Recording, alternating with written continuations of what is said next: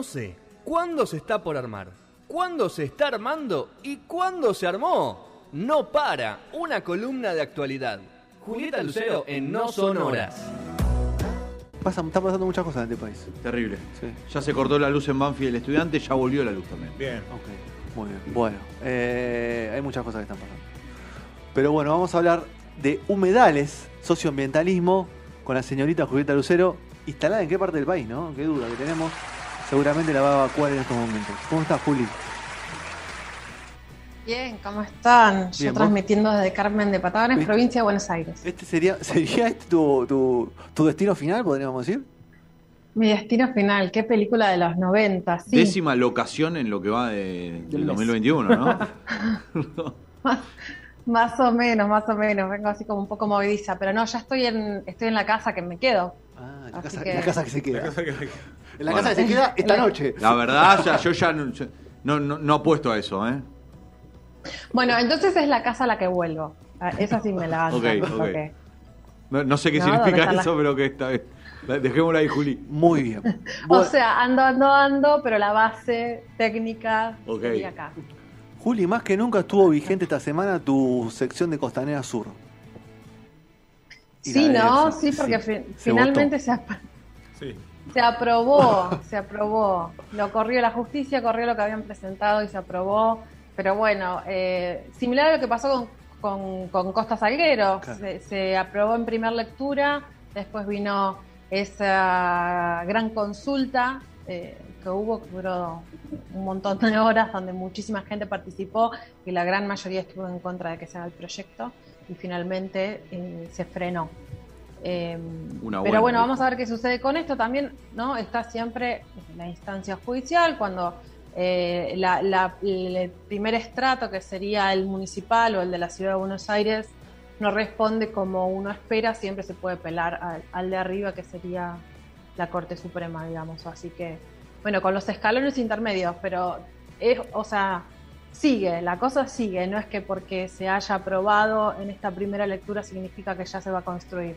Pero, Eh, lo que sí, lo que sí es una gran, gran apuesta y estrategia de este grupo de IRSA que eh, le fue bastante mal eh, durante la pandemia y busca repuntar haciendo muchísimo dinero con un proyecto en tierras que tenían otros objetivos que no son, que no eran el de el de un proyecto Edilicios. inmobiliario.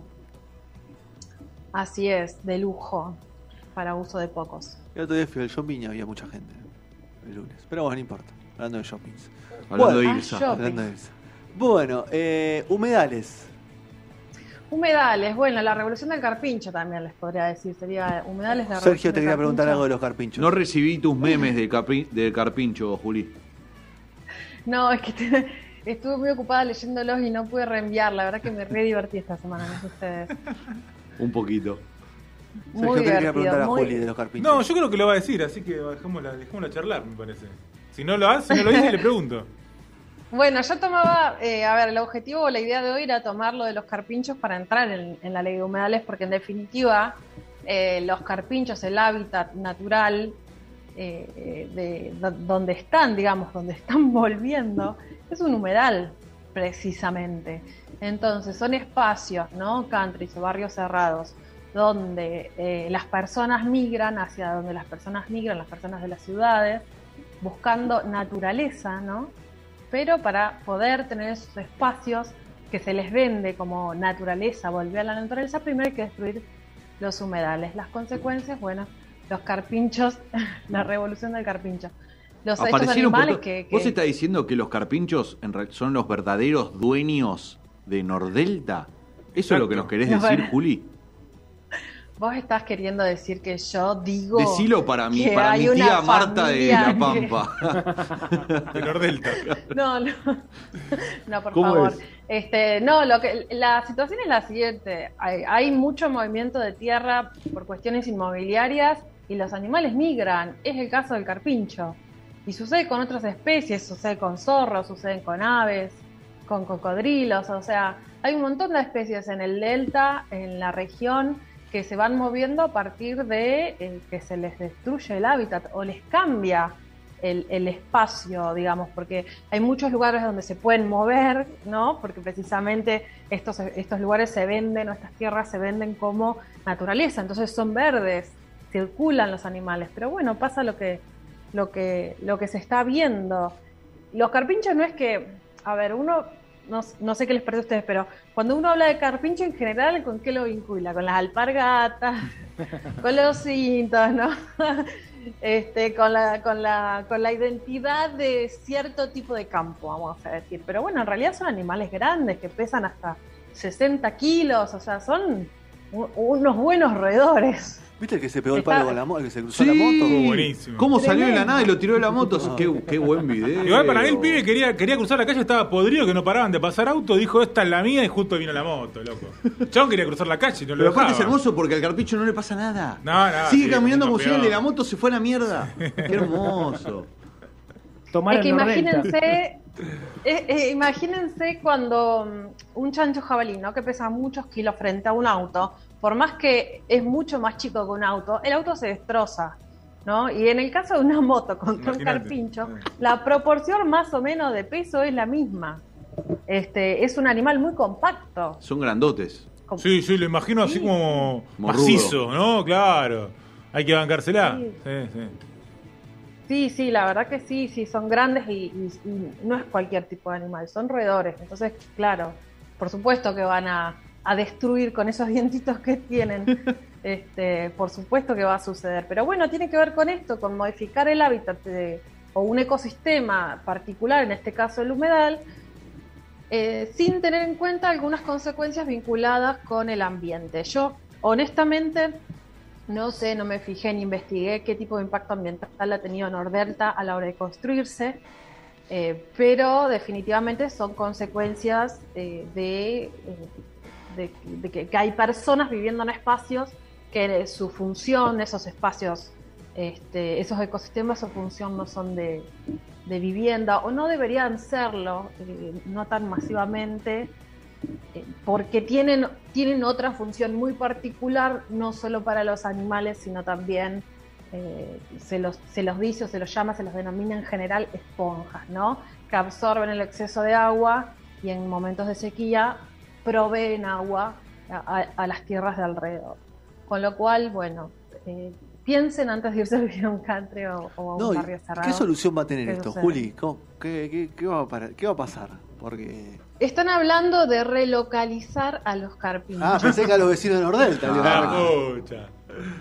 Sí, porque la- cuando la propiedad pasa de ser propiedad productiva o, pro- o tierras fiscales a ser propiedad privada, difícil sacar al dueño, ¿no?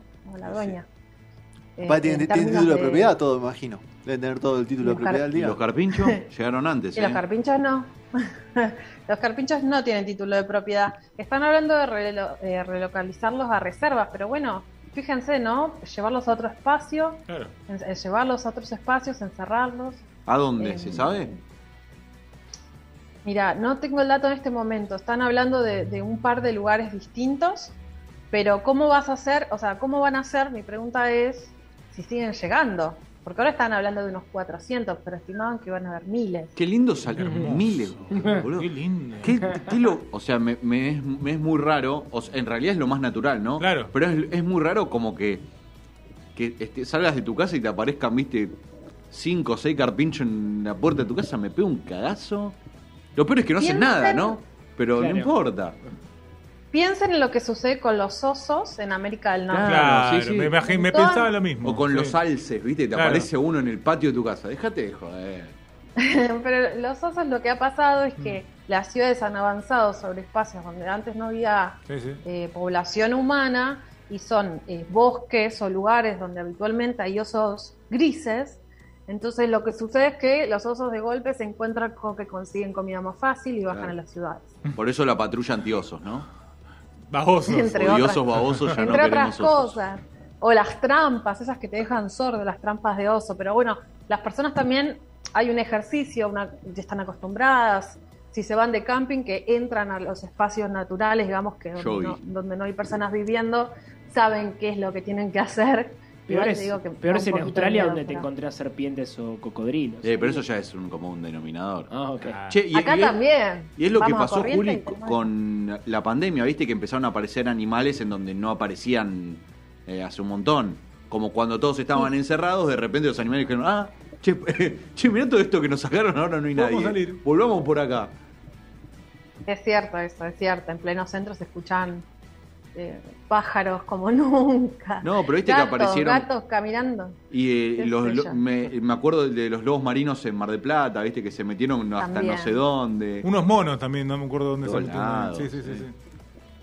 También, pero bueno, es eso, donde, donde mm, retrocede una especie, avanza la otra. O donde se destruye un ambiente, se mueve, hay migración de, de especies. A mí re- relocalizar me hizo acordar a reperfilar la deuda. No sé por qué lo tiene. ¿No? Me vino como es un término parecido. Che, pero es la única Re, solución, podría Juli. ser. No sé si es la única solución, pero eh, ¿cómo, sac- ¿cómo sacar a las personas que compraron esa tierra? O sea, ¿no pueden vivir, no pueden convivir los carpinchos con, digamos, con las construcciones que ya están? No lo sé, con, con esa masividad, con esa cantidad de animales, no lo sé. Ok. La verdad es que no lo sé. Eh, no sé, o sea, tienen que- hay que hacer un análisis de la cantidad de territorio que es, Claro. en qué espacio están los carpinchos, si es en todo, en Nordelta, porque es enorme, ¿no? Eh, qué pasa con la reproducción del animal, cuáles son las estimaciones de, de la reproducción en los años que siguen, también cuando los animales comienzan a conseguir comida que no es la, la, la que están acostumbrados a comer, por ahí al haber más alimentos se reproducen más rápido. Eh, digamos, es una situación bastante inestable que surgió ahora, o surgió ahora, a ver, se dio a conocer ahora y va a haber que eh, analizar, digamos, cómo solucionarlo. Tal cual. Hay un caso súper particular, eh, que yo en este momento no recuerdo cómo se solucionó, pero habría que revisar, que es el de los hipopótamos de Pablo Escobar. Sí. No sé si se acuerdan. Me acuerdo. En Colombia. Sí. Entonces ahí también hubo un problema con, con la reproducción de hipopótamos, Pero una en, ese, locura. pero en ese lugar me parece como que eran, digamos, animales que no eran de ese lugar y lo Nápoles. llevaron. Y, claro, Hacienda Nápoles. Eran es- Perdón, perdón. especies exóticas. Exacto, había- como que no eran de ahí. Y de repente, viste, aparecieron No, no. hipopótamos en lugares que no tendrían que estar. Qué grande Pablo. Claro, No pero había uno. un choque, digamos, había un choque muy grande entre eh, el hábitat, o sea, de la- entre las personas y los animales. Claro, tal cual. Ha- Había ahí una cosa muy, eh, muy visible y extraña porque sí era una, una especie exótica. Eh, pero bueno, sucede en el caso, por ejemplo, en la Patagonia pasa con los loros. Hay una colonia de loros muy grande en el Balneario del Cóndor que es la más eh, la colonia más grande del mundo de loros Mirá. que hay, son loros barranqueros, son kilómetros de cuevas de loros. Y al desmontarse los campos que están cerca de la costa, las aves empezaron a migrar cada vez más eh, río arriba. Y eso hace que terminen comiendo cosechas eh, de frutas y verduras, no sé, 30, 40, 50 kilómetros río arriba, y terminan siendo una especie de plaga. Entonces ahí empieza eh, la pelea entre, o sea, cómo se Matemos controla estos loros, ¿no? Porque eh, se están convirtiendo en plaga, están dañando las producciones agrícolas o, o afectando los cables del tendido de luz, pero por otro lado, ¿por qué se llegó a esa, a esa Claro. situación? ¿No? Se llegó a esa situación porque se cambió el hábitat natural de los loros que no viajaban tantos kilómetros para alimentarse, que conseguían alimento más cerca de las costas. Entonces, después hay superpoblación, más alimentos, superpoblación de loros. Este, y este verano que pasó, por ejemplo, se veían muchos loros muertos en la playa. Entonces, ¿qué pasa? Los envenenan. Había todo así como especulaciones sobre qué podría haber pasado con los loros. Y, eh, yo me Finalmente, imagino biólogos que de la zona Lindo loro, como decía. que era Alto loro. No, pero vos pensás, digamos, en los que tienen los campos. No, no estoy para nada avalando eso, ¿no? Pero si vos tenés un campo que en el que tenés, cultivás lo que sea y te lo comen los loros, sea, entiendo que la única alternativa que vieron o la más fácil en realidad fue meterle algún. Ah, pichicata. pichicatearlo un poquito para que los loros no Yo vuelvan tengo que renunciar que a mí el año pasado un loro me choreó una mayonesa. ¿En dónde? No puedo creer Eh. Parque 3 de Febrero, que eh, ahí que está ahí cerca de ¿Era General Paz. ¿Era Hellmans? Me choreó una. Sí, era, era, era esa Primera marca. marca, primera marca. Era esa marca. Primera marca. Me No la vio. no chorean boludeces. me, me, me venía midiendo el chabón, ¿eh? Me venía midiendo.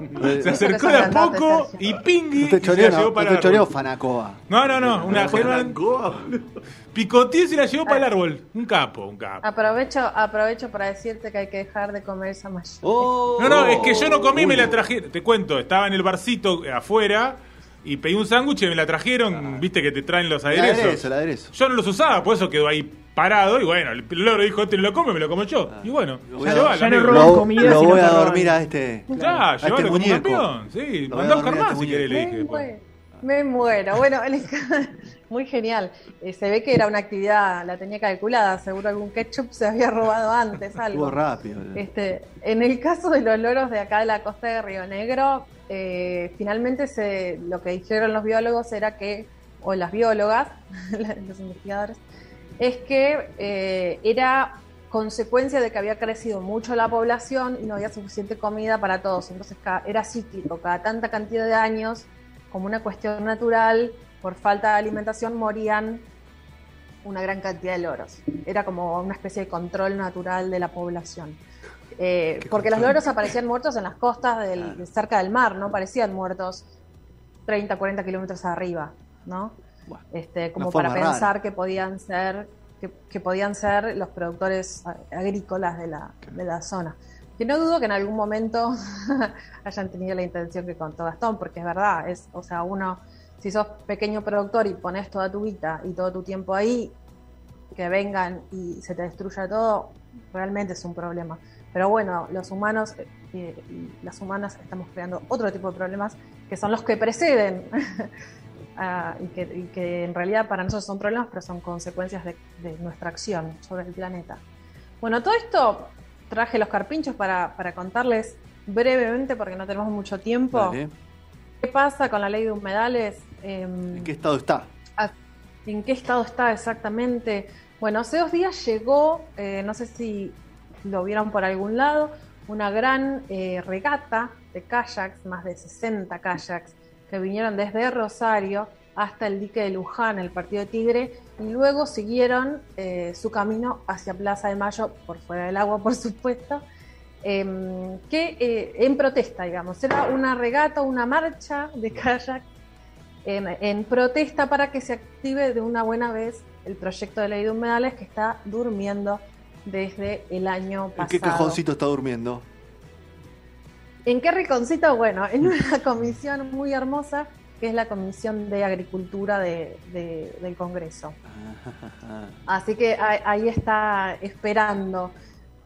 La verdad es que las Cambio fotos son hermosas y las quieren ver. Cambio de autoridades, Julia, ahora. ¿Qué va a hacer? Bueno, ese es el problema. Por eso es la presión. Eh, las fotos son hermosas, son 60 kayaks que venían río abajo, eh, recorrieron 300 kilómetros eh, de agua en unos 7 días, algo similar a lo que se hizo eh, hace un par de años en el río Santa Cruz por las hidroeléctricas, no sé si se acuerdan que lo hablamos, Sí. una super regata que es, ese es el único río que va de cordillera a mar sin ningún obstáculo hecho por el hombre.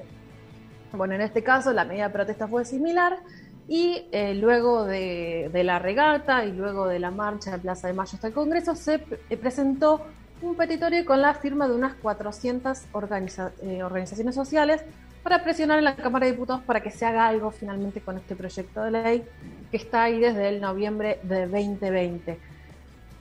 Esta ley lo que establece o lo que busca establecer en realidad es un inventario de humedales para proteger los ecosistemas que son considerados, como hablamos hace un ratito, esta especie de esponja natural que, que tiene el mundo. Existen distintas formas de humedales en distintos espacios.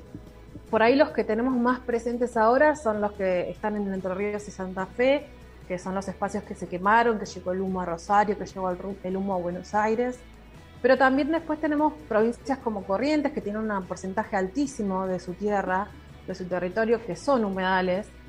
Em, y otros, por ahí menos visibles, que son los que están en las cordilleras, o em, ya sea en el norte en el sur. En el sur se llaman mallines, estos espacios no solo reservorio de agua, sino también donde van a pastar los, donde se lleva a pastar a los animales durante la veranada eh, para que puedan alimentarse, bueno, y, se los retira en el invierno para que no mueran de frío, pero bueno, tienen una importancia muy grande para la economía del lugar, para eh, la economía de, la- de las familias rurales, ¿no?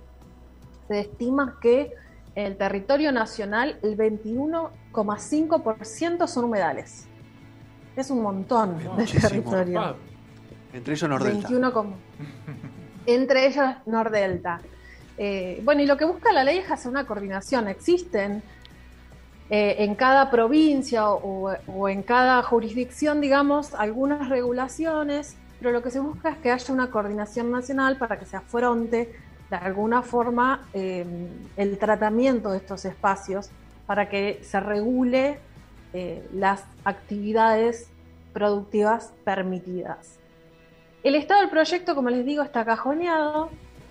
Tiene sí dictamen de la Comisión de Ambiente, que preside Leonardo Grosso, y está frenado en la Comisión de Agricultura. Falta todavía dos comisiones por las que debe pasar, que es asuntos portuarios, marítimos y fluviales, No y también más. por presupuesto. No llega más. Complejo, muy complejo. Eh, ¿Por qué está frenado? Porque hay un triple, triple lobby. Nosotros esto ya lo hablamos en algún momento. Por un lado, agronegocios, ganadería, soja, pero también arroceras y madereras en el norte. Eh, proyectos inmobiliarios, como los country de los carpinchos, y mineros, como en el caso, por ejemplo, de, de Veladero, que es un, un humedal en altura. Tiene que salir sí o sí antes de fin de año porque, como dijiste, Fede, hay recambio en la Cámara y perdería estado parlamentario. No es la primera vez que esto sucede, otras veces que se presentó este proyecto, no este en particular porque es la suma de varios proyectos, pero otras veces que se presentó un proyecto de ley sobre humedales terminaron perdiendo el estado parlamentario. La última vez había sido en el 2016, si no me equivoco, que había sido impulsado por Pino Solanas. Dios lo tenga en la gloria. Así que bueno, ¿cómo? Dios la Dios lo tenga tenga en la la gloria. gloria. Murió en París. Así me gusta morir, Qué, morir a mí también. qué qué, Qué, qué, qué glamour. Que haya muerto. París. Más que triste. No, es triste tristísimo. cualquier muerte, pero esa muerte tiene glamour. París. Bueno, opiniones. Este, eh, tenemos elecciones, tenemos elecciones y mm, ya no, o sea, no podemos decir que los diputados no hablan o que los senadores o quienes sean no hablan porque no conocen la situación, qué es lo que está pasando con el planeta, cuáles son las demandas de las organizaciones sociales y de las personas. Hay un empuje muy grande por parte de la juventud también en redes sociales, los políticos están muy atentos a lo que pasa en Twitter, así que no pueden decir que no saben que hay interés y eh, personas con capacidad de votar en las próximas elecciones que están muy interesadas en los temas ambientales. Así que ahora ya no se trata de ignorancia, sino se trata de tener responsabilidad, una cuestión moral y ética. Muy bien. Eh, hay dando vuelta un petitorio en change.org que pide un cupo socioambiental del 25% para los debates políticos.